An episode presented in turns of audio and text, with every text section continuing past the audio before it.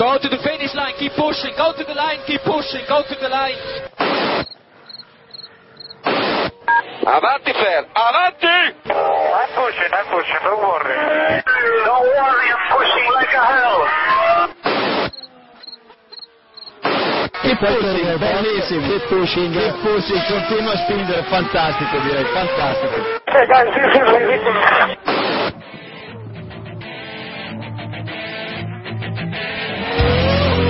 Comienza Keep Pushing, tu podcast de Fórmula 1.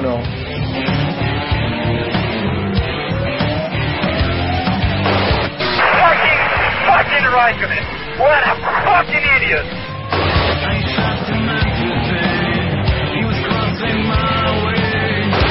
Do you know how this is? This is fantastic.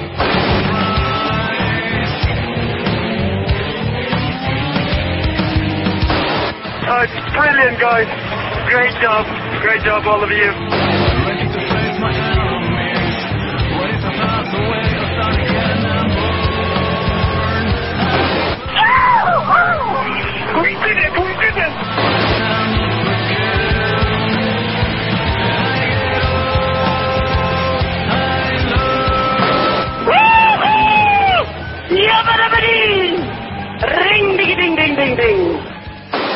Bienvenidos, esto es Keep Pushing, que estamos grabando nuestro episodio número 55, que se corresponde... El 55, que se corresponde con el Gran Premio de Alemania. Fue tardísimo, pero da igual. Este año el Gran Premio de Ale- de Alemania, como sabéis, se alternan Nürburgring y, Hockenheim. Este año es en Honke- Hockenheim. es que se ríe Iván y ya es... Lo digo mal. Estaba aquí. Bueno, venga. Eh, tenemos hoy el equipo habitual, salvo Héctor, que todavía está ultimando su alternador. Tiene que Sí, sí, está negociando su fichaje para otro podcast. No lo Vamos a decirlo así. No, yo creo que mañana mañana le voy a ofrecer una oferta que no pueda rechazar. El próximo lo tenemos. Para Pushing o para ya veréis. Bueno. Bueno, eso. Bueno. Y nada, pues ya sabéis, tenemos a David Sánchez de Castro de Sport You, Hola, hola. A Iván Illán y a Jacobo Vidal de Fonatía. Hola. Hola. Podéis saludar los dos si queréis. Y recordad que el merchandising de Fórmula 1 lo tenéis en motorpasión.com. Con dos S. Con una R. Una M. Y nada, que allí, allí podéis comprar podéis comprar el merchandising que queráis de vuestro equipo favorito, motorpasión.com, ya lo sabéis. O, o no, o sea, lo podéis comprar o, o dejar de comprar. O sea, quiero decir que tenéis la opción de comprarlo, pero que no. Bueno, No sigas por ahí. Podéis por ahí. pagarlo y, y enviárnoslo a nuestra casa. Correcto, aceptamos. Y jamones también, que no venden en Motorpasión con dos S y eso, pero bueno, también aceptamos jamones. Dale. Bueno, como veis se está, se está yendo esto de las manos un poco, así que nada. Y hoy tenemos con nosotros a Dani Juncarella, flamante, flamante ganador del máster de F3 en Zambor, que es el primer español que lo consigue. También consiguió ganar, también fue el primer ganador en español en conseguir eh, ganar en Macao. Y bueno, el año pasado pues fue subcam- subcampeón de la F3. Darle las gracias por estar hoy con nosotros porque sé que, que está teniendo bastante trabajo ahora con la prensa esta semana, ¿no, Dani? Bueno, la verdad es que eh, estas carreras únicas que son un evento al año y muy importante, eh, al final tienen un, un golpe mediático bastante fuerte y ah, no me tenéis que dar las gracias. Para mí siempre es una ayuda que se hable y que se comente mis victorias, ¿no? Bueno, ayer estuviste en el GPK, ¿qué tal, qué tal trataron nuestros compañeros? Muy bien, muy bien. La verdad que eh, siempre es interesante, ¿no? Estas entrevistas entre varias personas porque se acaban saliendo muchas preguntas y se hace más ameno. Bueno, pues tenemos con nosotros el equipo habitual, a falta de Héctor. Eh, Cuéntanos un poquito pa- Sí, para empezar, ¿no? Que es que yo yo os oigo mal. No sé si es problema mío. Seguid, No sé, seguid no. vosotros. Vale, vale. Dale, dale, vosotros. pues que si nos quieres contar más o menos cómo fue el fin de semana, saliste desde la pole position y bueno, la, la victoria estuvo ahí, estuviste luchando con Marchello, pero, pero al final conseguiste, conseguiste ganar, ¿no? ¿Cómo fue para ti el fin de semana? Sí, para mí eh, te diría que fue el fin de semana perfecto. En, los entrenos ya, ya fui mucho más rápido que los demás y a mí, me, a mí mismo me sorprendió. Y luego los entrenos cronometrados también fui seis décimas más rápido que el segundo. Y bueno, eso al final me dio mucha motivación para la carrera y mucha confianza. Y al final eso es lo más importante antes de la carrera. Y la carrera pues fue perfecta. Eh, fue en seco, sin ningún problema. Y es un circuito que es muy difícil adelantar y por lo tanto a partir de la tercera cuarta vuelta cuando puse mi ritmo ya mm, no me pudieron seguir y, tuve una carrera bastante tranquila, con lo cual siempre es, siempre es muy bonito ganar así. Sí, hay un momento en el que yo recuerdo, no sé si es la vuelta o cuarta o la quinta, en la que Marcelo te apura ahí un poquito en, el final de recta, que tú te cierras. ¿En algún momento tú temiste por, por la victoria o, ni, ni, por esas? No llegué a sufrir demasiado porque sé que si eh, proteges tu posición eh, es difícil que te pasen. Pero sí, tienes razón que en la creo que la tercera vuelta eh, toqué un parche que había mojado del circuito porque había llovido mucho y, ensucié un poco las ruedas y entonces él se acercó mucho y entonces la recta cogió un poco el rebufo, pero si defendías la posición por el interior es casi imposible que te pase por, por fuera y al final es lo que hice y a partir de ahí me tranquilicé me centré en no cometer errores y, me pude escapar. Ahora mismo lideras el, campeonato de F3, me imagino que el título es el objetivo. Sí, por supuesto, para mí eh, el 2012 eh, se basa en, conseguir el título de las Euroseries, estas carreras eh, que son eventos aparte como Hamburg y Macao. en el fondo mirando toda la temporada, eh, pierden un poco de valor ya que lo importante es ganar el campeonato, pero, pero bueno, al final siguen siendo cosas que, que ganar es, siempre muy interesante, porque si ahora ganara el campeonato habría ganado todo lo que se puede ganar en Fórmula 3 y eso es algo que no sé si alguien lo ha conseguido ya, pero eh, ya te digo, para mí sería un sueño, sería lo mejor que me podría pasar y, y voy a luchar para ello porque lo principal es el campeonato. Sí, de todos modos, aunque no sea lo más importante, el principal sea el campeonato, da gusto ver, ver tu nombre en esa clasificación, ¿no? Con Hamilton, Di Resta, Hulkenberg, Bianchi, Bottas y compañía en, en esa lista de gente que, que vemos cada fin de semana en, en Fórmula 1, no más que otros, evidentemente, pero bueno, que, que todos van llegando y todos van teniendo su oportunidad y tú crees que, que la tuya llegará. Sí, por supuesto. Yo creo que si las cosas salen bien y si si sigo ganando carreras, si me proclamo campeón, tengo muy buenas opciones de conseguirlo, ¿no? Yo si voy viendo el palmarés del campeonato de las carreras que he ganado, como la de Zambur y Macao, y veo los anteriores ganadores, te hace pensar que, que tú algún día vas a estar allí, pero eh, ya te digo que hoy, en día es, es más complicado con el tema de la Fórmula 1, ya que no solo dependes de ti, sino un poco de el aporte económico que, que puedas traer. Pero bueno, eh, al final ganar todo lo que puedas ganar en tu categoría siempre te va a ayudar porque el palmarés no te lo quita nadie. ¿Y, tu futuro a corto plazo, ahora que, bueno, todavía queda finalizar este campeonato, ¿no? De la F3 Euroseries, pero más o menos tienes el campeonato, bueno, lideras. Si lo ganas, ¿qué, idea tienes para el futuro? ¿Qué, ¿Qué, te gustaría hacer en el futuro? Porque quizás este año la GP2 está un poco eh, ha quedado un poco más coja, ¿no? Con un menor nivel, pero quizás también es una opción la DTM, ¿no? Como se ha ido Roberto para allá. ¿Cuál, cuál sería tu opción más clara para el futuro? Sí, por supuesto. Para mí el año que viene, mm, a ver, el paso lógico sería la GP2, es lo que muchos pueden pensar. Pero otra vez aparece el factor económico, ¿no? Que para correr la GP2 eh, todos sabemos que necesitamos mm, traer unos dos millones de euros y para mí me parece una salvajada, al final parece un robo, ¿no? Estás corriendo estás corriendo en un campeonato que estás a punto de pasar a Fórmula 1 y las cantidades que piden son una locura. Sí, lo hablábamos la semana pasada con, con Albert Costa, que es una situación aún más extrema que, que la tuya. Y, es lo que comentábamos, que el nivel de la GP2 al final termina siendo bastante pobre en comparación con lo que habíamos visto en los primeros años de, esa misma competición, ¿verdad? Claro, es una pena este contagio que hay hoy en día de, los pilotos que, que tienen el gran aporte económico y luego no tienen la calidad. Y es un poco lo que en Fórmula 1 empieza, eh, no diría que empieza a pasar porque si estás en Fórmula 1 está claro que tienes que tener calidad, pero, pero cada vez llegan más pilotos gracias a su aporte económico.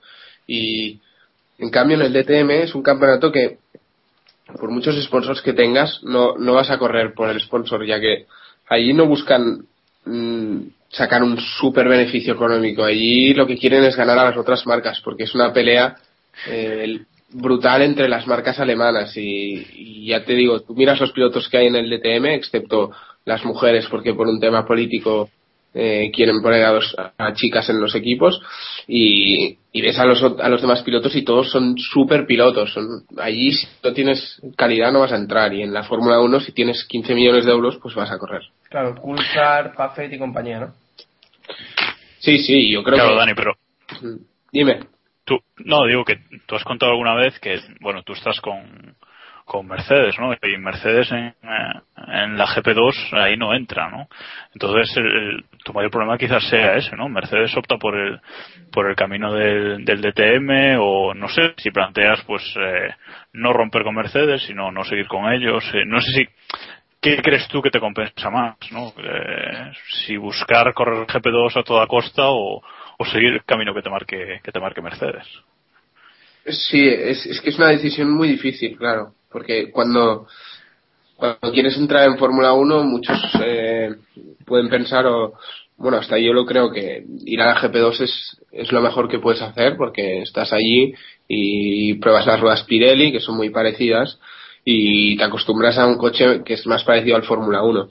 Y cuando te vas al DTM quizás te vas por un lado en el que ya casi te puedes, puedes decir que te olvidas, porque casos como el de Di Resta son difíciles de, de repetir, ¿no? Es, entonces, para mí es complicado estando en Mercedes. Yo, mi meta final siempre ha sido la Fórmula 1, pero metas a corto plazo, hoy en día no sé, no sé qué, no sé qué prefiero si el DTM o la GP2. Eh, casi te diría el DTM, porque acabas siendo un piloto profesional, un piloto de la casa Mercedes y compites en un campeonato también muy competido. Entonces, lo que a mí, para mí lo que sería óptimo sería encontrarme corriendo con Mercedes en el DTM y con alguna opción de piloto de pruebas o cuarto piloto, tercer piloto de, de Mercedes o algún equipo con motores Mercedes en Fórmula 1, ¿no? Para mí eso sería lo perfecto.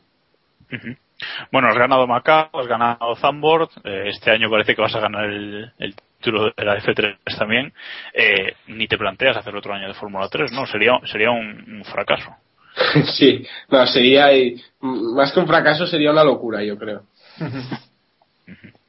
Nadie se quería medir contigo ya, ya después de haberlo ganado todo. Bueno, claro. sí. que eh, las World Series tampoco son una opción, ¿no? Eh, Sí. Ir a lo mejor una Fórmula 3.5 o algo así. Bueno, sí, también es una opción. Yo creo que eh, este año mm, la categoría de paso hacia la Fórmula 1, la categoría más competida para mí, yo creo que este año son las World Series. Yo creo que hay un muy buen nivel y el coche está al nivel del GP2 en tiempos, está ya muy parejo. Y hablando con de la Fórmula 1 y de tu futuro, eh, es- por si la gente no lo sabe, tu, tu tío es Luis Pérez Sala, eh, team principal de, de HRT. ¿Ves alguna opción ahora que parece que HRT está ampliándose un poco más y mirando más por los jóvenes, como ahora ha ido a por a por el, el piloto chino eh, Ma Kyung-ha y tal? Y, ¿Tú ves alguna opción de, de entrar ahí? ¿Alguna vez has hablado con, con Luis del tema o, o simplemente no, no te lo planteas así? Hombre, para mí sí, sí, siempre va a ser una opción cualquier equipo de Fórmula 1 y más un equipo español.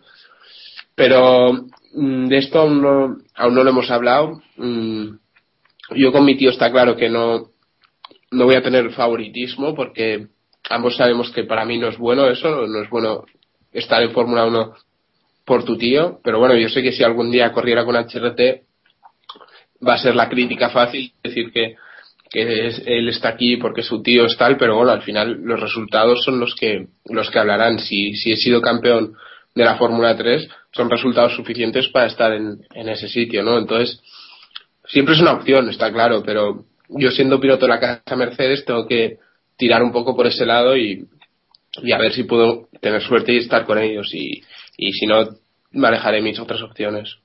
A ver, eh, tú no te preocupes por lo de tío porque hay muchos sobrinos ilustres en Fórmula 1 que tienen menos mérito que tú.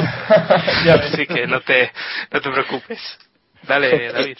Eh, eh, Dani, te iba a preguntar, te voy a poner una tesitura. Pon que mañana te llama eh, Luis, tu tío, y te dice, tienes un puesto el año que viene como piloto probador en HRT. ¿Tú te llegarías a plantear la opción de no, precisamente por lo que comentabas, porque te podía perjudicar y seguir el paso natural que te está marcando más o menos Mercedes? ¿O directamente dirías que sí y a lo que fuera? Mira, a mí incluso me, me, iría bien para apretar a los de Mercedes. Yo, si les demuestro que hay un equipo de Fórmula 1 que tiene interés por mí, yo puedo ir a Mercedes y decirles, eh, el año que viene, si me ofrecéis correr el DTM o lo que sea, yo al mismo tiempo me han ofrecido pues ser tercer piloto de HRT o lo que sea. Y, yo les podría decir, eh, ¿a vosotros os parece bien? Yo lo primero que haría es preguntarles a ellos si, si en mi relación con ellos sería un problema. Y yo, por lo que he ido hablando este año y el año pasado, yo creo que ellos lo aceptarían. Pero también me serviría como para apretarles para decir, eh, Sí, que va algo mal para estar. Eso es. Y, pero bueno, yo eh, ahora directamente no lo aceptaría si me llegara esa opción. Primero tendría que ir a hablar con Mercedes y, y más tarde, si me dieran el visto bueno, eh, por supuesto que iría. Pues, Bueno, a lo decías, mejor- sí. sí, Dale, dale. No, digo que, que no, yo iba a pasar a las preguntas de, de los de nuestros oyentes que nos han hecho por Twitter, pero si queréis eh, preguntar algo antes. Yo le iba a preguntar eh, cuál es el piloto eh, en el que te fijas. Eh, no sé si es alguien histórico, sino di- o directamente tú crees que no te debes fijar en nadie, sino crear. eh, Hola, soy Daniel Juncadella y estas son mis características. Mm, pues no, la verdad que sí que me fijo. Me fijo mucho en Sena. Eh, me trago todos sus vídeos. En Sena, en, en Ayrton. Sí, Ayrton, sí. No me asustéis, Dani, porque no para cosa. Vale, vale. Sí, perdona. En Bruno Senna creo que no hay mucho que ver. No, por eso, por eso. No, me- me has No, sorprendido. es broma, es broma. No, pero sí, en, en Ayrton Senna me fijo muchísimo. eh, me, tra- me trago todos los vídeos que puedo. eh, incluso busco más los más eh, los mayores vídeos que puedo encontrar en YouTube porque para mí es es un piloto 10 y, y creo que para muchos ha sido un ejemplo. Y de hecho en Zambur estuve viendo vídeos suyos antes de la carrera, un poco un poco también para motivarme, ¿no? Porque eh, ves vídeos que son interesantes. Y luego de los pilotos que hay hoy en día, pues eh, sin duda alguna, Fernando Alonso para mí es el, el mejor de la parrilla, eh, un ejemplo. Y de hecho yo en el 2003 empecé a, me subí en un car por primera vez y tuve las ganas de, de correr, de competir, gracias a que él estuvo en Renault luchando ya por sus prim- bueno ganó su primera carrera en Hungría y después de yo ser un fiel seguidor a la Fórmula 1 viendo Schumacher, Hakkinen me di cuenta que había un español y entonces yo quise quise ser lo mismo ¿no? Bueno, eh, quizás sea volver un poquito atrás, pero me ha venido ahora a la cabeza eh, en, la Fórmula 3 este año, pues estás tú liderando, pues eh, arrastrando prácticamente, pero quizás los medios españoles, por una cosa o por otra, se, se, centran mucho en lo que haga Carlos Sainz, ¿no? En lo que haga Carlos Sainz Jr., que está ahí compitiendo contra, contra ti. Mí me gustaría preguntarte si en el, si en el, en el mundillo, en el campeonato, si, eh, si Carlos lleva, pues no sé, si alrededor suya hay como, como algo especial o lo tratan con más mimo o algo así. ¿Sabes lo que te quiero decir? Pues se supone Sí. que, que es a quien quieren llevar sea como sea a la, a la Fórmula 1, ¿no? ¿Qué, qué, qué nos puedes contar? Bueno, es, es que es un tema complicado. Yo, mm, yo comparto vuestra opinión un poco, pero también es normal. eh, él tiene el padre que tiene. es, eh, su padre ha sido un emblema del automovilismo, lo sigue siendo, de los rallies. Entonces siempre va a estar en la mirada de todo el mundo. Y, para mí, sol- eh, no es, él no es que lleve a nadie especial en las carreras, ni tenga ahí 50 periodistas eh, que le hacen caso, que quieren escribir sobre él. Es quien es y es, hijo de quien es y, y de hecho el, el chaval también es muy bueno, ha hecho resultados buenos y es un piloto de la casa Red Bull, entonces no pasa nada desapercibido. Y a mí solo puede hacerme que bien esto siempre que siempre que haga buenos resultados, porque se hablará Siempre que te ganes, está. Sí, siempre que me ganes hablará menos que yo, pero siempre que siempre que yo haga mejores resultados para mí para mí es, es incluso mejor porque porque eh, sale que yo gano y, y se come, se habla mucho de, de Carlitos y él y, y que no ha ganado o lo que sea, entonces a mí a, a mí me da incluso eh, más fuerza mediática, ¿no? Y, ¿Y y- ¿Te, te llevas, ¿Te llevas con él o.? Sí, sí, yo con él me llevo muy bien, la verdad. y bueno, siguiendo con la Fórmula 3, esta temporada no, no tienes por ahí a Roberto Meri. ¿Le echas de menos? ¿Echas de menos esos piques que tenéis el año pasado? O- Algunos más que otros. Sí, ¿no? Estamos seguro que no, hombre. Bueno, echo Bueno, de pero menos. Sí, no, en realidad sí. La verdad que, que yo con él me llevo muy bien y tuvimos nuestros momentos. Estuvimos un mes que ni nos hablábamos, pero yo no soy nada rencoroso y fuera de la pista sé evitar. eh, bueno, sé evitar llevarme las cosas fuera de la pista. Y ya te digo, echo de menos, sí, porque la verdad que fue un año que los dos lo hicimos muy bien. Está claro que él dominó mucho más que yo y al final eh, fui el derrotado en el campeonato, pero yo acabé ganando Macao y él se alegró mucho por esa victoria, eh, la celebró conmigo y, y somos muy amigos y cada fin de semana eh, hablamos, cada fin de semana que hay carrera nos escribimos, incluso nos vemos ahí cuando hay el DTM, pero bueno, sé que tarde o temprano nos volvemos a encontrar, así que espero que esté relajado para las próximas. Te intento, Y- y te tú intento querrás- picar el otro día, ¿no? Por, antes de, antes de, de la carrera te intento picar ahí un poquito por Twitter. Sí, sí. Yo creo que quería a toda costa que no ganara. no, no, es broma. Como el año pasado. No, de, hecho, de, de hecho, me llamó cuando gané y me dijo, oye cabrón, ya me podrías haber dejado ganar el año pasado sabiendo que iba. Bueno, seguro que os encontraréis en un futuro y, y intentarás girarte esa espinita de que el año pasado se llevara el campeonato, ¿no? Sí, espero que sí. Y bueno, si te parece, pasamos a hacerte las preguntas que nos han llegado por Twitter. O sea, en plan breve. Nos han preguntado varias personas si querías dar el salto a GP2, GP3 o Fórmula 1, pero bueno, como ya te lo hemos preguntado, pues, pues pasamos de estas preguntas. Y nos preguntaba Citosino, no sé si te has enterado que en MotoGP han, han puesto como un carnet Bueno, por puntos. ¿no? Tienen intención de. Bueno, tienen intención, sí, todavía no lo han puesto. Y te preguntaba que, qué te parecería que, que se instaurara esto también en los campeonatos de, de automovilismo, Fórmula 1, Fórmula 3 y similares. Hombre, sí, mm, para mí estaría bien, eh, porque al final eh, hay penalizaciones que a veces eh, son complicadas de valorar y con esto de los puntos no estaría mal, pero yo creo que eh, es, es, es, es complicado porque eh, en las motos lo hacen para tres categorías y, y en el automovilismo sería difícil.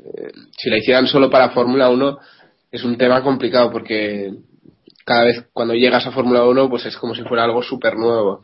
Y, y al final lo importante es que los comisarios se comporten contigo en las categorías de aprendizaje como se comportarían en las en la, en la Fórmula 1, ¿no? Entonces eh, tendrían que ponerlo en todas las categorías o, o en ninguna, yo opino.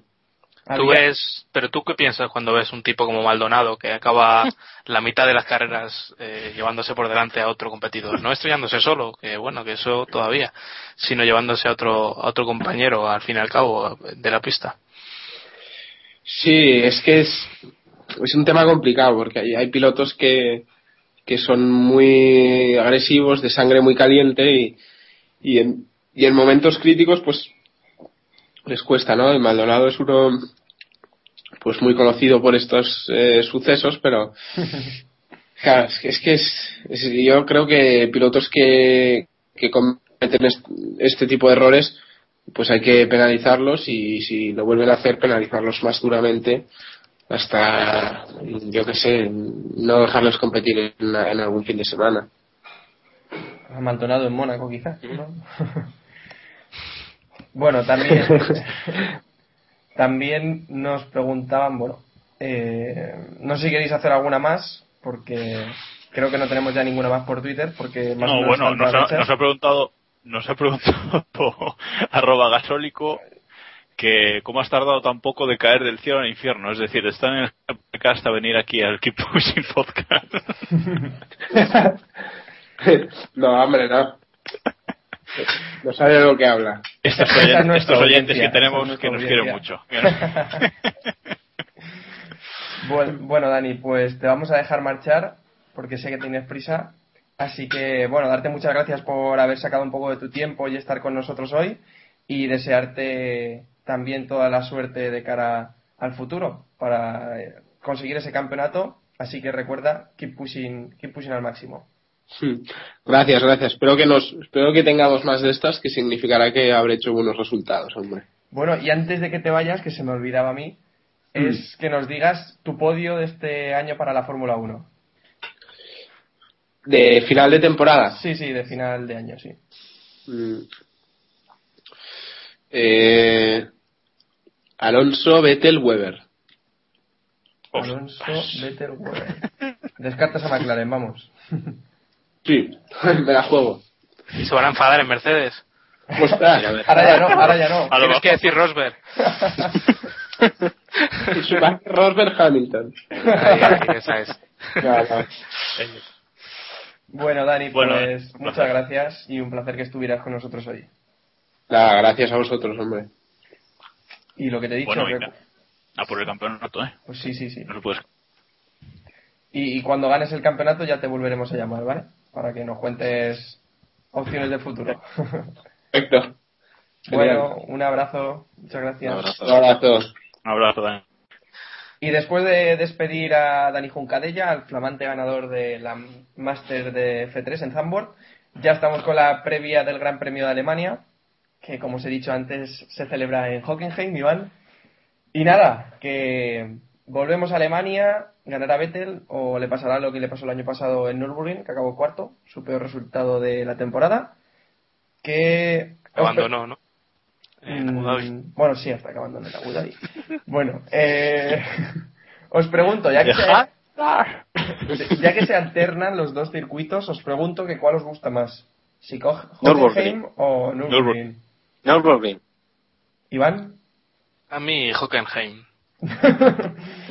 por la nariz. no, la verdad es que, eh, a ver, lo que hicieron cargándose el circuito antiguo es una salvajada y, y vamos, deberían colgarlos de- del palo mayor a los que lo hicieron. Pero la verdad es que el circuito no les ha quedado mal. eh, dentro de lo que cabe tiene la parabólica esa que, que le da un encanto especial a, la- a las carreras. Yo no sé si os acordáis de aquel año que Baton y Alonso, con, con Alonso en Renault y Baton todavía en Honda, se pelearon, o en Bar incluso. Creo que sería 2004 quizá. Sí, sería 2004, porque fue el único año que el Baronda servía para algo. Y, y esa, esa parte de, de la parabólica y luego las, las curvas que, que la persiguen después, eh, yo creo que está bastante bien. Eh, luego tiene el estadio que es súper estrecho, que en realidad no se puede hacer nada ahí, pero, pero bueno, creo que tiene esa parte, como decía Lewis Hamilton, que, que te llama a adelantar, porque eh, la verdad es que la parabólica, yo no sé si este año con DRS se van a pasar demasiado.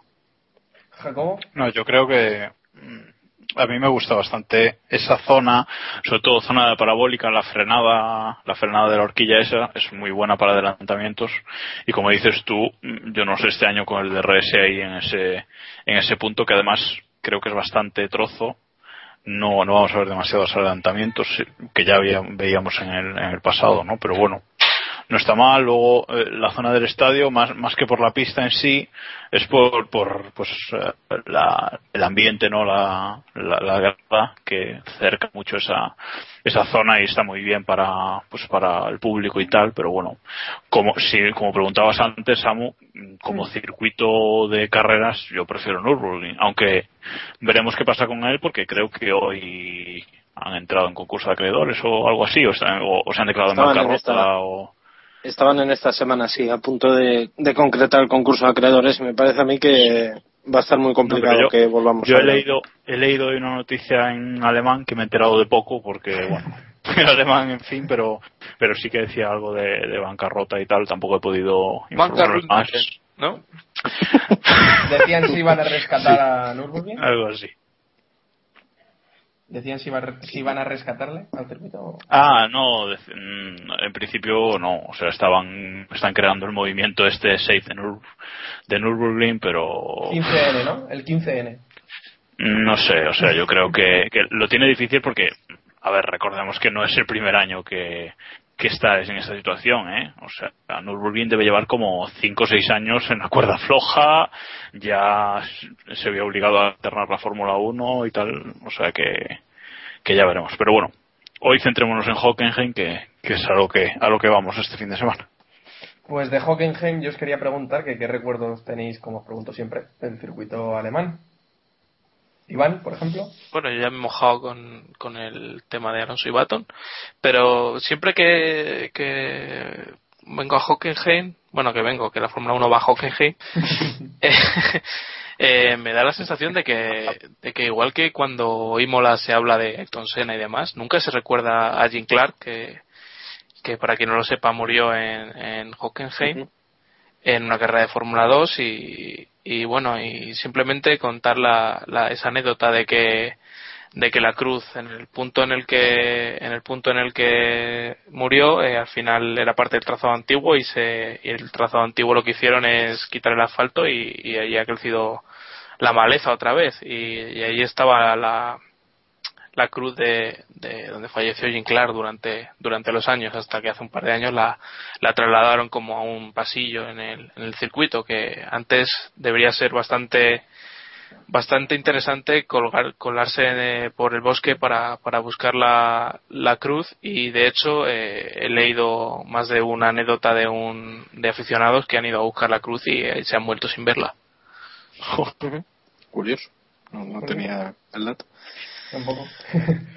Por cierto, co- como dato, eh, que no lo sabía, lo he encontrado esta tarde, en el circuito de Hockenheim eh, disputó su última carrera de Fórmula 1 Jacques Villeneuve en el Gran Premio de, de Alemania de 2006.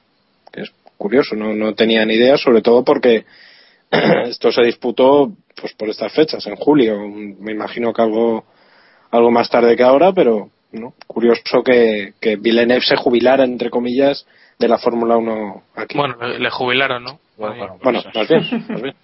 Una de las dos cosas.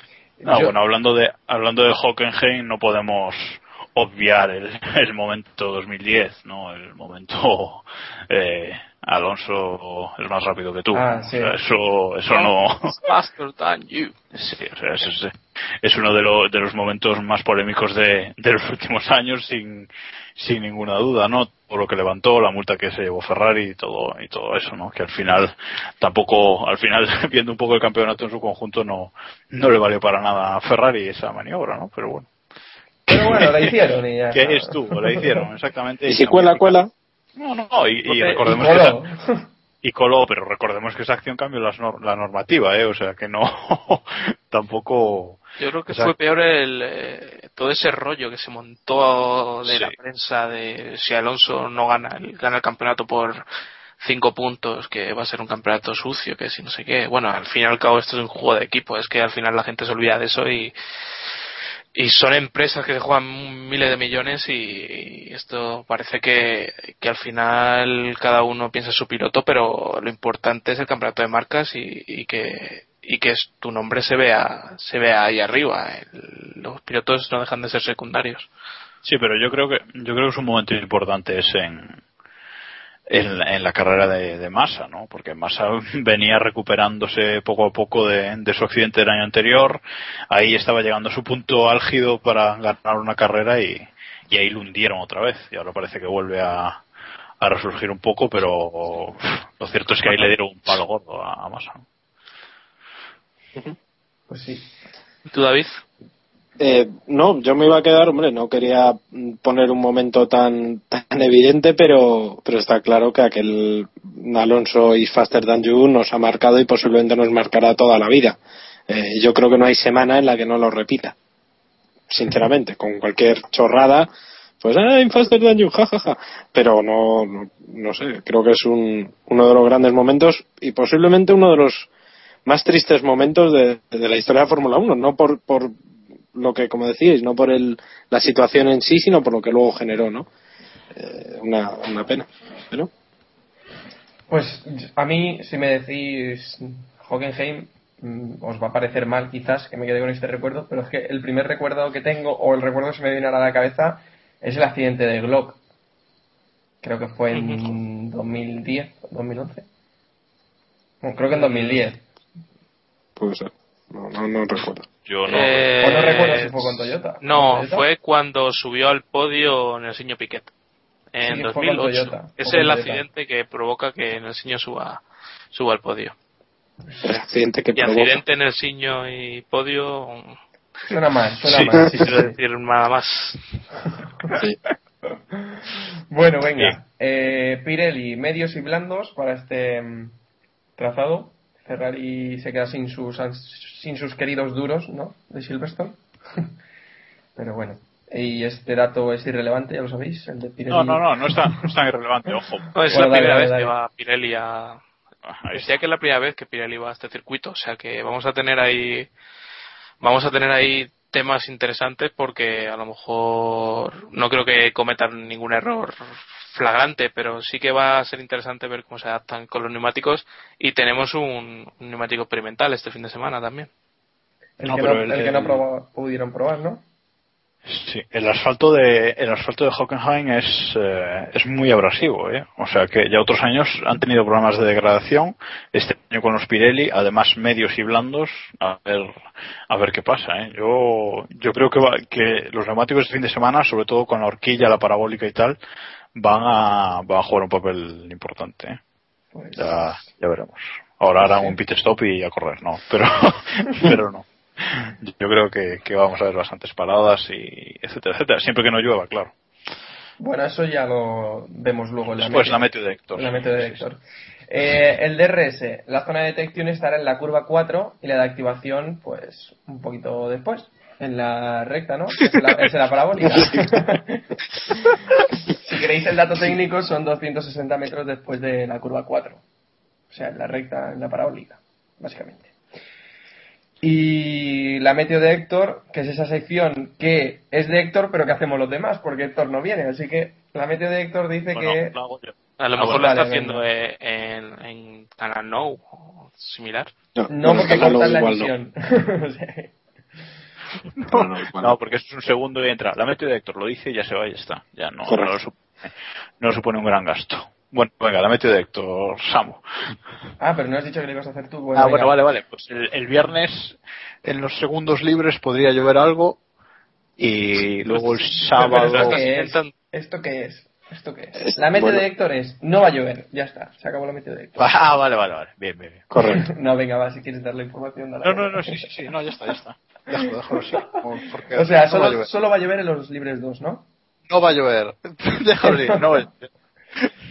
Bueno, venga, pues vamos.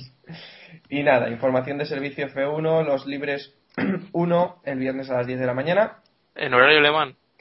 eh, los libres 2 a las 2 de la tarde, libres 3 a las 11 de la mañana el sábado, Todo esto, todo esto es con horario peninsular eh, y balear. Pero si y el alemán es el mismo. Y de las Islas. Cíes también. Correcto, ya, mismo. pero en Canarias no. ¿Tenemos eh, oyentes canarios? Sí, claro. Sí. Pues entonces tendremos que decir que son horarios peninsulares de nosotros. A lo mejor ellos se piensan que es para ellos y les Horario liamos. GMT más uno. Ahí estamos. Ahí estamos. Bueno, los libres 3 a las 11 de la mañana del sábado, decía, si me dejan en- esta gente. El domingo, o sea, el sábado a las 2 de la tarde la clasificación y el domingo a las 2 de la tarde la carrera. Y bueno, a las 11 y cuarto la GP2, si queréis ver al piloto español este ¿Queréis fichado. verla en En diferido? diferido. En diferido, claro que sí, hombre. Y En este riguroso diferido. a Camarasa, ¿no? Se llama el español que va a correr. No, Camarasa era un jugador.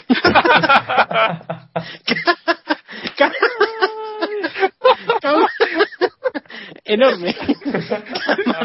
Cierro micro. que le hemos recuperado de, de la Canamasas, Canamasas. Cámaras. Venga, va. Qué mítico, camaradas. Dios. Camaradas. Sergio Canamasas, que estará, He vuelto, me he dejado de reír ya. Ay, ay, ay, ay. que estará en la GP2 de aquí a lo que queda de, de temporada, vamos. Primer Correcto. español que habrá este año en la GP2, a todo esto, que no, no hay ninguno. Ahí. Bueno, si ahora David ha dejado de reírse ya, podemos ir a hacer la porra de este Gran Premio de Alemania. Y le dejo que Mítico empiece. jugador, mítico jugador del Valencia, por cierto. Bueno. ¿Estaba en los partidos de David o qué? no, no, no, no, no, no, esto, no, no, esto ya me pilla muy, muy, muy anterior, no jodas. Tira, perdona. Dale con la porra, hombre. La porra, dale con la porra, sí. A, ca- a camaranchas. Camarasa. Bueno, eh, y es que no puedo. A ver, va, eh, Victoria, Victoria, eh. Victoria Pilsen. Eh, Victoria, pues por ejemplo, para. Vamos a pensarlo. Victoria para Mark Webber, que está venido arriba totalmente. Eh, segundo, posiblemente Alonso, porque yo creo que no, no puede permitirse el lujo de, de ceder más eh, con los Red Bull. Y tercero, espero que, que alguno de los dos McLaren, no sé cuál, y digo yo que será eh, Hamilton, porque a Baton le veo totalmente descentrado y no, no, no encuentra su sitio, vamos a ver. Pero, pero bueno, yo creo que ya se ha acabado, ya se ha acabado aquella historia de los ganadores eh, que no sabíamos prácticamente dónde apostar y tal, y yo creo que la cosa se ha estabilizado un pelín, hasta que lleguemos a Spa, que ya luego ahí pasará lo de siempre. Por eso. El 11, David. Eh, ah, y el 11. Eh, pues el 11, pues yo qué sé. Eh, Paul Di Resta, por ejemplo. No, no, no, no, espera, no, no, no, no. El 11, un Mercedes, que antes hemos tenido a, a Dani, pues ¿Qué en, motor lleva? en- en honor a... No, no, coño, pero Resta me cae bien. Eh, en honor a, a Dani, el 11 va a ser Nico Rosberg. Bien. Chum, chum. Vale, vale. Eh, Jacobo. Bueno, pues a, mí como, a mí como me va la marcha, yo voy a decir victoria de Felipe Massa, segundo Fernando Alonso, tercero Lewis Hamilton y en el 11 voy a poner a Di Resta, ya que no lo puso David, lo pongo yo. Vale.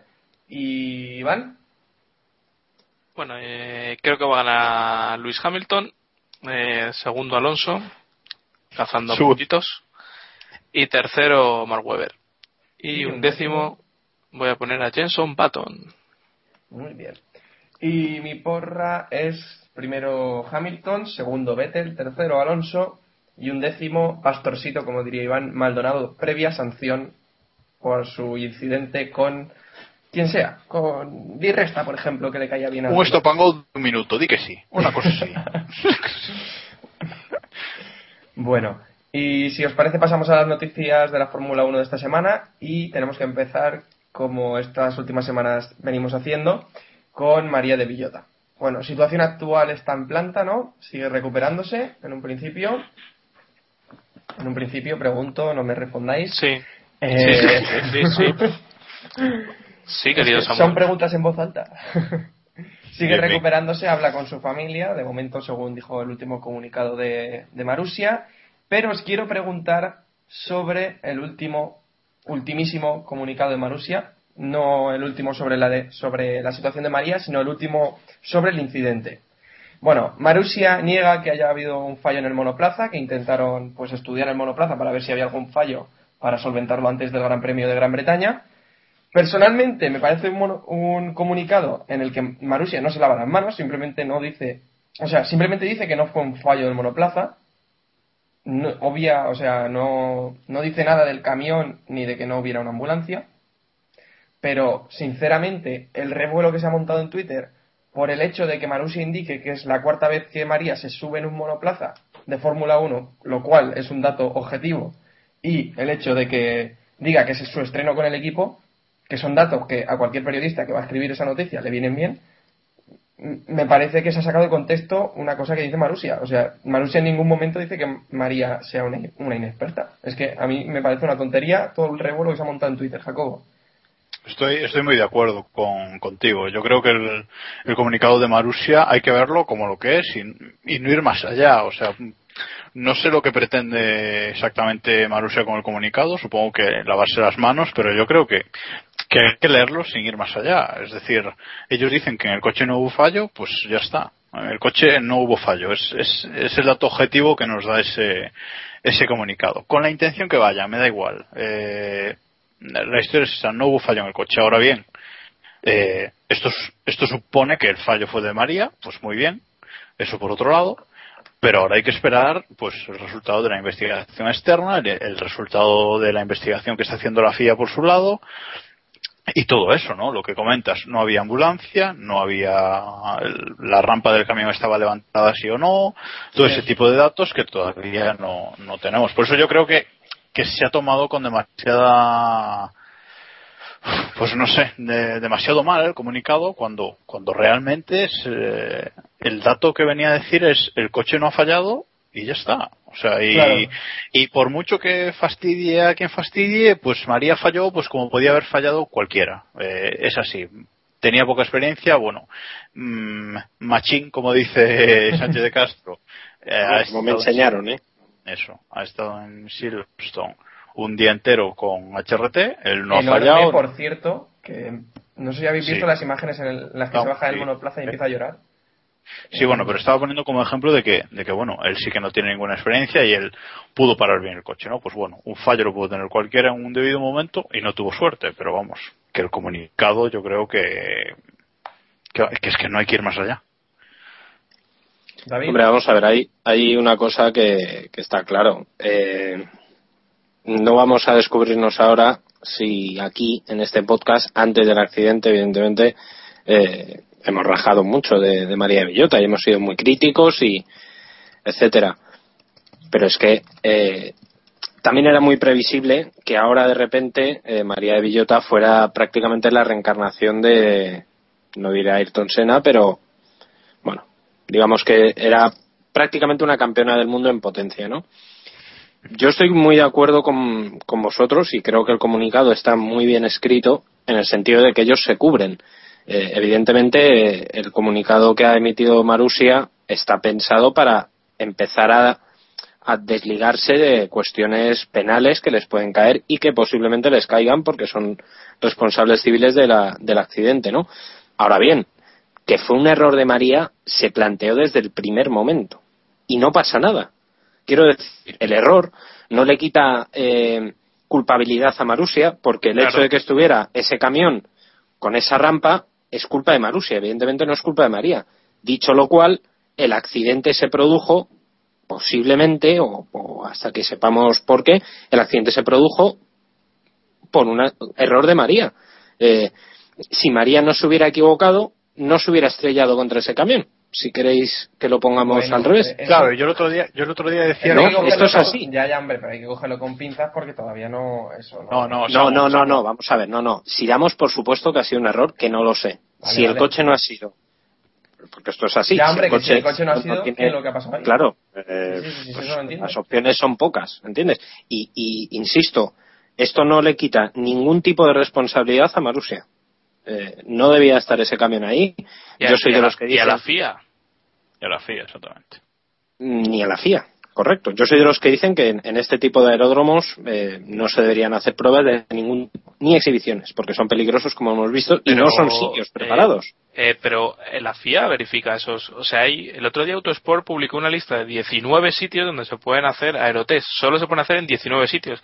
Con lo cual, yo entiendo que esa lista de 19 eh, no se la saca alguien o mañana puedo apuntar mi jardín de casa para esa lista. Sino que la FIA verifica que esos aeródromos cumplen ese tipo de, de requisitos, supongo que de seguridad, que es lo más importante para, para coger un, test de este tipo y, de ahí que yo entienda que ahí alguien tiene responsabilidad. Evidentemente, eh, si María ha cometido un error, pues, ¿qué le vamos a hacer? Una desgracia y ya está, no pasa nada. Si todos cometen errores, los, los- lo hablamos el otro día, eh, Schumacher se tragó un, un, un coche saliendo del pit lane, eh, y demás. O sea, es que eh, todo Claro, comete pero mira, errores. esto- Pero al fin y al cabo no es no es a quien echar el marrón, sino saber cómo esta situación no, tiene que mejorarse para que no se repita y punto. Claro. Esto es como el, esto es como el festival de el festival de la velocidad de Goodwood. Eh, eso eh, nunca pasa nada, nunca pasa nada, pero ahí ruedan Fórmula pase. 1, ruedan eh, coches de gran cilindrada y ahí todo lo que protege al público de los coches son uno unas bueno, Sí. Balas de paja, sí. bueno, vale. eso, balas de paja, que no me salía. Unas balas de paja como, como se hacían en los años 50 en la Fórmula 1. Y ahí nunca pasa nada, y entonces, pues, pues Sí, no pasa el- nada. por y- ejemplo, el, el año pasado Bruno Senna grabándolo desde el móvil directamente. Claro, eh, no, y este año, este año hubo, hubo un, creo que fue un, un- un Lotus Evora o algo así, que también se estampó contra, contra, contra los- la paja y no, y no pasó nada, pues mientras no pase nada, no, nadie, nadie se va a llevar las manos a la cabeza, pero esto de, esto del accidente de Marusia, lo decía yo el otro día. Si María, si el camión está ahí donde está, pero María no falla y para el coche, no ha pasado nada. Si, el- si, si María falla, pero el camión no está ahí, tampoco ha pasado nada. Claro. La, la culpa es compartida, vamos, yo creo que al 50% entre, entre el equipo y, y la piloto, vamos. Pero Bueno. ya lo veremos. Pero es que culpa, no, no, es que lo estamos, no, yo creo que se está enfocando mal. Es que no es culpa. O sea, hay una cosa que es culpa, es decir, si María lo hubiera hecho con premeditación, que evidentemente Ya, bueno. no ha sido, y otra cosa es responsabilidad. La responsabilidad en este caso está clarísima, responsabilidad civil y responsabilidad penal, y esto sí que lo digo porque lo he estado mirando, eh, vamos, lo estaba hablando con abogados en una situación así, vamos, lo estaba hablando con mi jefe que es abogado, no voy a ir muy lejos. Eh, en este caso la responsabilidad penal, en caso de que María, que parece que, no va a pasar, en caso de que María muriera, Dios no quiera, insisto, eh, la responsabilidad penal es del equipo porque ya tiene un seguro, etcétera, etcétera, etcétera. Pero la em, culpa, entre comillas, no es de nadie, porque se sobreentiende que puede haber un error. Un error humano, un error mecánico, un error mm, de mil tipos. El error fundamental es que estuviera ese camión así, y punto. Y no, y, y no pasa nada. Si el coche funcionó como debía funcionar, implica que Marusia hizo bien su trabajo. A lo mejor lo que no hizo bien, la parte que no hizo bien de su trabajo fue colocando ese camión ahí. Pero ya está. Y no pasa nada, insisto. Que parece que con el comunicado que envió Marusia, como que se estaba limpiando las Sí, sí, manos y que, y que, bueno, que mataron a Manolete. ¿Sabes? Es evidente, si tú buscas los vídeos de, de otros aerotest, eh, se ve perfectamente, yo recuerdo varios de Force India que, que los subieron a menudo el año pasado, cuando Hulkenberg era, era tercer piloto, y se ve perfectamente que, que Hulkenberg está frenando a 15 metros del camión. Que si ese coche no frena, se hubiera estado igual, pero tú ves ese vídeo y en su momento, pues no, ninguno caeríamos en eso. Claro. Y ahora pasado, pues bueno, pues habrá que mejorar, ¿qué le vamos a hacer? Sí. Dicho, Pero, dicho lo ¿qué- cual, ¿Vosotros creéis que los test que se han hecho en, en Duxford esta semana la anterior, mm, no sé, mejorado más la seguridad que en el de Marusia? Yo lo dudo mucho. No, pero hablo a nivel de hablo a nivel de FIA, o sea, que la FIA se ponga Claro, a ahí está, ahí está. Ahí está. Que De digan, momento "Miren, en pues el- ustedes van a, van a tener que tener un- unas barreras de estas Tech Pro o las que sean y ponerlas ahí en medio y punto. Claro. O lo que del camión y sí, sí, la obligación sí, de la ambulancia, no de que estén avisados solo los servicios médicos y tal. un protocolo, sí, sí, un protocolo de seguridad que es, que es o un protocolo, un mejor protocolo de seguridad que, que el que hay. En cualquier caso, en el último comunicado que, que ha emitido, eh, eh, bueno, la familia de María de Villota, eh, dicen que María ahora mismo no está en condiciones de participar en ninguna de las investigaciones que están en curso, por tanto, eh, esto avanzará, Lentamente. esto va para largo. Sí, Sí, bueno, y muy- también indican que no va a hacer ningún comentario sobre las investigaciones que están en curso. Claro. Pero eso ya es cuestiones, son cuestiones legales y de abogados. No, claro, ahora hay que esperar a que pueda declarar ella y todo el tema, pero bueno, la y veremos si investigación... ella y veremos si ella no denuncia y etcétera etcétera etcétera es que la Bueno, cosa ya se complica Creo mucho. que no tenemos que adelantarnos tampoco a, a lo que va a pasar porque ya desgraciadamente vamos a tener que hablar mucho de esto. Así Sí. que Sí. Pues sí, pues si os parece pasamos al siguiente tema que es eh, los test de jóvenes pilotos que se realizaron en el circuito de Silverstone, en el que pues si María no hubiera tenido ningún problema en Duxford, probablemente hubiera conseguido la superlicencia, digo probablemente porque no, no estaba seguro, porque al final pues rodaron otros dos pilotos eh, por Marusia. Y bueno, de estos test de jóvenes pilotos se puede sacar, o test de rookies, como le gusta que digamos a Eloy, se puede sacar la superlicencia que consiguió Ma, Ma Pin Hua, ¿no? Machi- Machin. Machin, Machín, que es más machín. fácil. Machín, Aquí le llamamos machín, ya está, si no pasa nada. Eh, bueno, y daba gusto ver el HRT el F112 lleno de pegatinas, ¿eh? Los patrocinadores que traen más, ya veremos si no le suben pronto al Fórmula 1. ¿No? ¿No Sí, de momento Dani, Dani va a estar en Alemania, pero yo no descartaría nada de, de este piloto chino porque es impresionante la cantidad de, de patrocinadores que había para, para los test de, de rookies eh, y hay que pensar que, que son unos test que realmente HRT ha subido 20 o 30 fotos pero no pasa de ahí la cobertura eh, supongo que Sky habrá estado pero Bastantes más Sky ha estado, ¿eh? pero- bueno, es, es un decir que no Ah, pasa vale. de cuatro fotos realmente lo que lo que va lo que ve la gente, o sea, no es algo retransmitido. Yo no quiero pensar el- el- la cantidad de dinero que esta gente puede llegar a poner para ver a su chico en un gran premio, de verdad. No, y, y el- y, bueno, muchos muchos patrocinadores evidentemente no los conocemos, pero pero uno de ellos, Weibo, que tiene Sí. aquí como un símbolo rojo, eso es una, una red social muy importante en China, es como una cosa así como, como Twitter. Twitter, pero Es el. Twitter.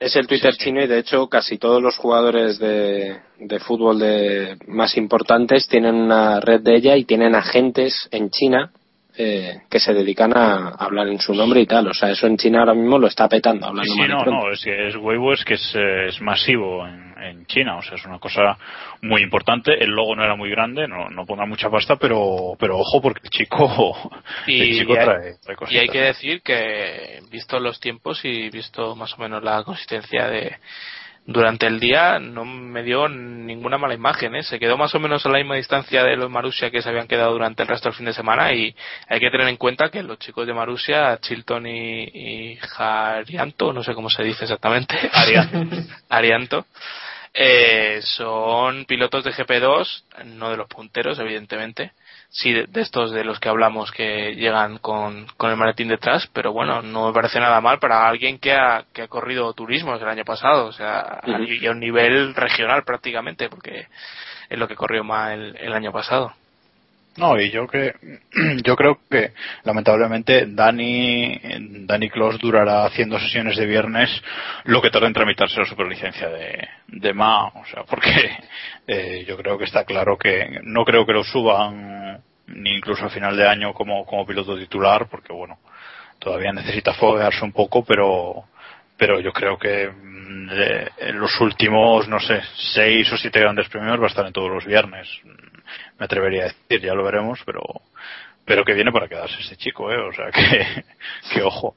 Sí, Que ojo que como, que como, como los chinos paguen mejor que los indios, Que todo apunta que sí. Que, que por cierto, eh, hablando de, de chinos e indios y tal, eh, ha- había una absurda polémica de si Ma era el primer chino o no era el primer chino, por las pruebas que hizo Ho Ping-tung en 2004 en, en Williams. Eh, vamos a ver, eh, siendo estrictos, Ma es el primer chino porque es el primer piloto nacido en China. Pero eh, hizo las pruebas aquellas con licencia china. Por tanto, bueno, ahí cada cual que mire sus, sus RHs y sus cosas, pero vamos, polémicas estériles que, que se levantaron Digamos por Twitter. No, el, yo creo que el problema estuvo en Sí. que HRT se empeñó mucho en decir que era el primer chino. Que Es que- bien comercialmente y se, lo tra y se lo tragan todas las agencias y todo, o sea, vamos. Pero si mañana dice eh, McLaren que el Hamilton es el primero en llegar a los 100 grandes premios, salen todos los periódicos. o sea, no. O sea, que hacen bien en jugar con eso, porque la- hay, hay ese matiz que se pueden agarrar a él. Sí, claro. No, a la- el matiz es ese. Ahí cada cual ya, la chinidad de cada uno que, que la juzgue quien debe juzgarla. Voy a Sí. bajar aquí a preguntar a ver qué opinas. al, chino, ¿no? De debajo de casa. Eh, y otro de los que estuvo rodando eh, en este test de jóvenes pilotos y que cada vez está más integrado en el equipo Williams es Botas. Yo sinceramente, sí, Botas.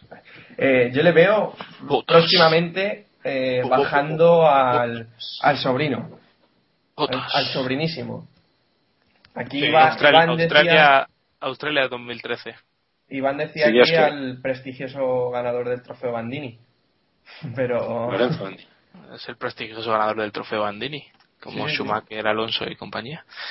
Eh, no, yo creo que Botas me sorprende y, y lo escribí el otro día en el final día, donde la mayor parte de gente se quedó con una frase de con Pastor Maldonado. Pero bueno, si lees un poco más allá, eh, eh, lo decía el otro día, eh, tienen, están acelerando mucho el, programa de botas. Eh, se está subiendo a 15 eh, sesiones libres al año, que me parece bastante, o sea, es mucho más de lo que sube Bianchi y el resto de terceros pilotos. Y, y bueno, eh, la responsabilidad que se le da a Botas no es subirse al coche simplemente, y- sino que él regla el, el coche de, de y, está con Sena durante todo, todo el fin de semana. El otro día hicieron un aerotest antes de ir a Silverstone, eh, lo iba a hacer Susi Stoddard, al final lo, lo hizo él y en los rookie test en principio iba a ir Susi también, o eso creo que algunos periodistas estaban intuyendo pero al final fue Botas y, fue una dos jornadas de test pura y dura. O sea el equipo lo- se lo trató como si fuera pretemporada y hicieron una cantidad de pruebas enorme. Y por eso me da la impresión de que, de que quieren acelerarlo lo, más, lo máximo y no sé si es para verle del todo preparado o para mandar un mensaje a, a Sena o, o a Pastor incluso y decirles oye aquí hay, hay madera por si alguno de vosotros seguís al ritmo que, que estáis teniendo en cuanto a errores y demás Yo me aventuraría a decir que corre algún gran premio este año. ¿eh? Ah, lo veo como no es que es que es lo que lo que dice Iván están acelerando su programa muchísimo pensad que que bueno en principio lo que lo que algunos periodistas bien informados decían es que Williams quería conseguir la superlicencia a Susi en, en, en estos test de sí bueno. Eh, querían conseguir la superlicencia a Susi en, en estos test y, y ni la han llevado ni la han subido al coche no o sea eh, eh, en octubre darla, darle un test. Sí, pero bueno, eh, sabes lo que te quiero decir, están todo a botas, o sea, apuéstalo todo a botas y yo me atrevería a decir que algún gran premio de, final de año va, a correr. No sé si Abu Dhabi, que ya conoce el circuito, igual es un buen sitio para debutar en la Fórmula 1. Hombre, es que está siguiendo eh, el proceso que hicieron con Hulkenberg de, de adoctrinarle los cuatro o cinco últimos años antes de llegar a la Fórmula 1, eh, darle un papel de, bueno, esto no sé si lo sabrá mucha gente, eh, darle un papel en fábrica eh, o sea, para que él vea todo el proceso de- del equipo. Por eso Bottas no está corriendo ni World Series ni ni nada por el estilo. Eh, él está en fábrica como, como cualquiera de los 300 o 400 trabajadores y eso fue lo mismo que hizo Hulkenberg el año antes de debutar en Fórmula Sí, la pareja que estaba en Williams cuando estaba Hulkenberg de tercero no es la que hay ahora. Es que Williams no puede aguantar con, con esto de, de- de toda la temporada. Es que, madre No, mía. hombre, no, no, no es que no puedan aguantar, es que. No, si poder puedo. yo, claro, yo creo que sí van a aguantar con estos, ¿eh? Eh No están pagadas. yo creo que sí, pero por eso, porque es que no hay. O sea, ¿quién pone la pasta que pone Maldonado? Bajas a Maldonado y le quitas. y se lo cuentas toda la petrolera eh, venezolana y al gorila rojo. Maldonado Es que- no, no le pueden bajar. Maldonado Eso es lo que iba a decir yo. No, a Maldonado no lo pueden bajar. Eso, eso y es, y es PDVSA quien decide quién sube a Williams. O sea, como Por eso. PDVSA podría poner a otro piloto, eh, yo que sé, a Checoto, al que le dé la gana, pero pero Maldonado Williams no tiene directamente. O sea, es como si Williams le hubiera vendido a PDVSA eh, un asiento directamente. Sí, sí, sí, sí, sí. quieran. No, pero hay otra cosa. Eh, Botas es finlandés, eh, tiene algunos patrocinadores finlandeses. Es cuestión de que, de que a los creadores de Angry Birds se le cruce el cable y patrocinen Eso. también a Botas, ¿no? O sea, que ya está. Y lo que pasa es que un- equipo con Maldonado y un Angry Bird, igual la cosa. no No, funciona no, muy acaba, bien. no acaba bien nunca. No, no, no. No forcemos, no. Sería sentido el espectáculo, David. Podemos seguir. Totalmente. Totalmente. Bueno, venga. Seguimos con unas palabras de hoy de Narain Kartikeyan que dice que HRT funcionaba como un equipo de GP2 con los Caravante. La verdad es que las declaraciones son un poco duras, ¿no? ¿No pensáis? ¿Jacobo? Yo mm, no las he leído, lo siento, pero no, Vale, no las vale, he visto. vale. estas Exa- Bueno, veces. exageradas. Él decía que, que eso, que funcionaban como un equipo de GP2, casi, y que bueno que el equipo ha mejorado una barbaridad que es, le decepcionó quedarse fuera en Australia pero que bueno que desde ahí hasta ahora que han mejorado unos dos segundos con, en comparación con el monoplaza del año pasado eso dicho Kartikeyan Eso es evidente. Creo que, aunque no se noten los resultados, el equipo ya ha dado un paso, un paso más allá. Y no quiero pensar que, que Kartikeyan se enfada con HRT porque le sentaron el año pasado por no pagar. Que todo de que Los indios no pagan. Si es que, si es que después os reís de mí, pero vamos.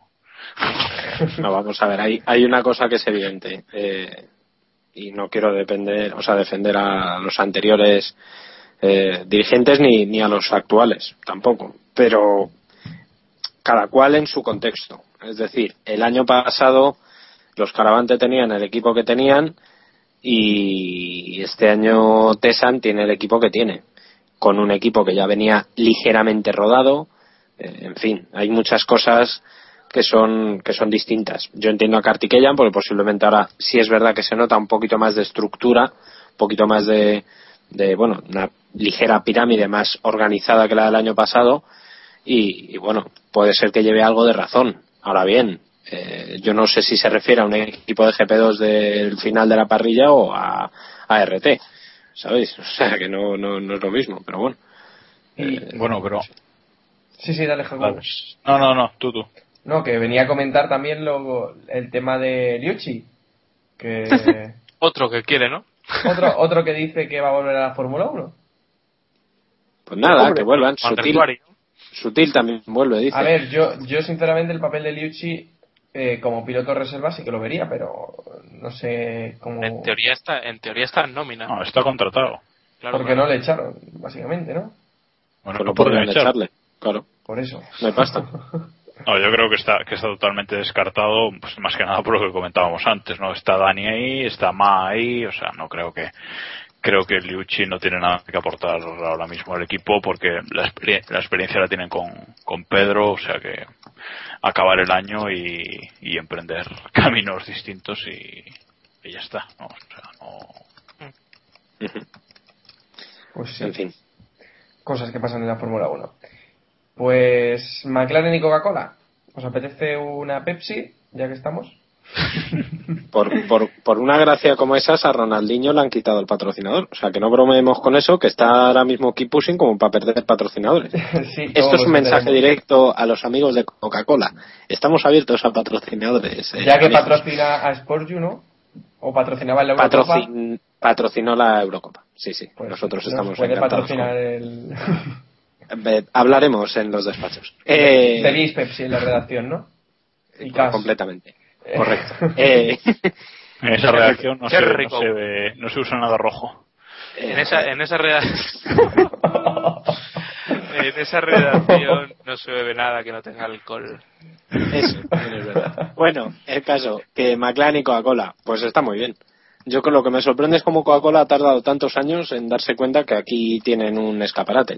También te digo una cosa, Coca-Cola no necesita eh, anunciarse, pero vamos, si se mete es porque le da la real gana. Claro, Pero no, está clarísimo. no, no hay necesidad, pero no sé. Oye, un patrocinador más y estos tienen gracia y seguramente hagan alguna historieta para competir con Red Bull, que les está comiendo mucho terreno publicitario, y esto sí que lo Sí, sé de primera mano. eso yo había, yo había escuchado que en realidad era Coca-Cola, pero iban a meter a Burr, Claro, que es su marca de bebidas energéticas. Así que, veremos a ver. Yo no termino de creérmelo, la verdad, lo de Coca-Cola. No termino de ver que tiene que ganar Coca-Cola y meterse Sí. en un mercado que realmente eh, es la Fórmula 1 es un anuncio de Red Bull. Es, o sea, tienen dos coches. O sea, tienen dos coches, tienen dos equipos, que el segundo de ellos es básicamente un cartel andante.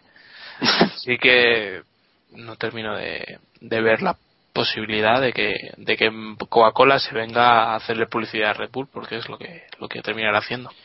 No, bueno, esto esto está viene todo por el tema de, de Vodafone, ¿no? El rumor de que Vodafone pues se va a ir de, de la Fórmula 1 y que McLaren se va a quedar sin, sin patrocinador principal y tal y se ha, se ha puesto ya Coca-Cola, como decías, lo de con, con Barn en teoría para hacerle competencia a Red Bull. A ver, repite, repite, espera, Jacob. Burn. ¿cómo dices que es? Burn. Burn.